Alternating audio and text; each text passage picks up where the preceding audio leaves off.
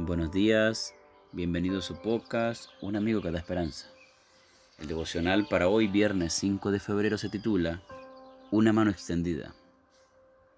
Ahora pues, he aquí la mano del Señor está contra ti. Hechos capítulo 13, versículo 11.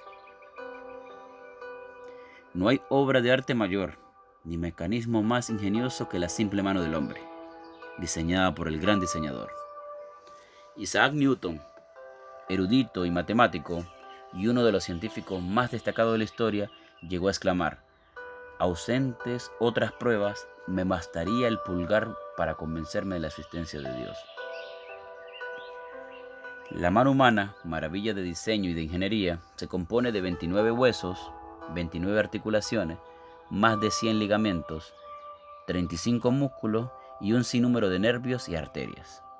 Solamente para controlar el pulgar necesitamos nueve músculos y el esfuerzo conjunto de tres nervios principales de la mano. La capacidad de la mano humana es impresionante. Fuerza, flexibilidad, destreza, resistencia y control motor refinado. La punta del dedo es un instrumento sensorial dotado de una increíble capacidad para detectar y lo hace con un grado de sensibilidad que la ingeniería humana apenas empieza a emular con la disciplina robótica. Si maravillosas nos parecen las obras de nuestras manos, ¿qué quiere decir de las manos de Dios? La Biblia utiliza expresivas figuras materiales para ilustrar ideas morales y espirituales. En toda la Biblia, incluso en los dichos de Pablo, las manos son un símbolo de amor, la sabiduría y el poder de Dios. En el caso de esta historia, para reprender a Bar Jesús o Elimás, un falso profeta. La mano de Dios es poderosa. Su mano sembró de estrellas el cielo que siguen fielmente su órbita determinada. La mano de Dios es sabia. Su diestra hace maravillas. ¿Qué decir del átomo o simplemente de un copo de nieve? Bien decía Luis Pasteur, un poco de ciencia aleja de Dios, pero mucha ciencia nos devuelve a Él admiramos una computadora y un teléfono inteligente.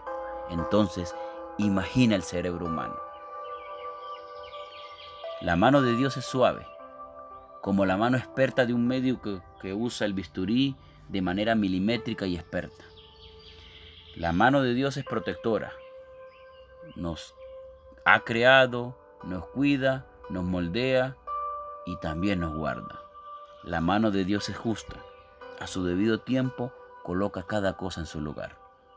La mano de Dios puede ser resistida, porque Dios nos hizo libres para decidir, y si hacemos una mala elección, viene a nuestro auxilio si se lo pedimos, para transformar nuestro carácter a su imagen. He tenido el privilegio de estrechar mano de autoridades y presidentes, pero nada más honroso que el Rey del universo te extienda su mano esa mano poderosa, sabia, suave, protectora, justa y respetuosa. Esas mismas manos que fueron clavadas en la cruz se extienden para abrazarnos y guiarnos.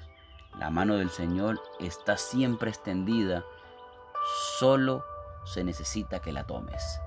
Que el Señor te bendiga y nos vemos mañana para un nuevo devocional.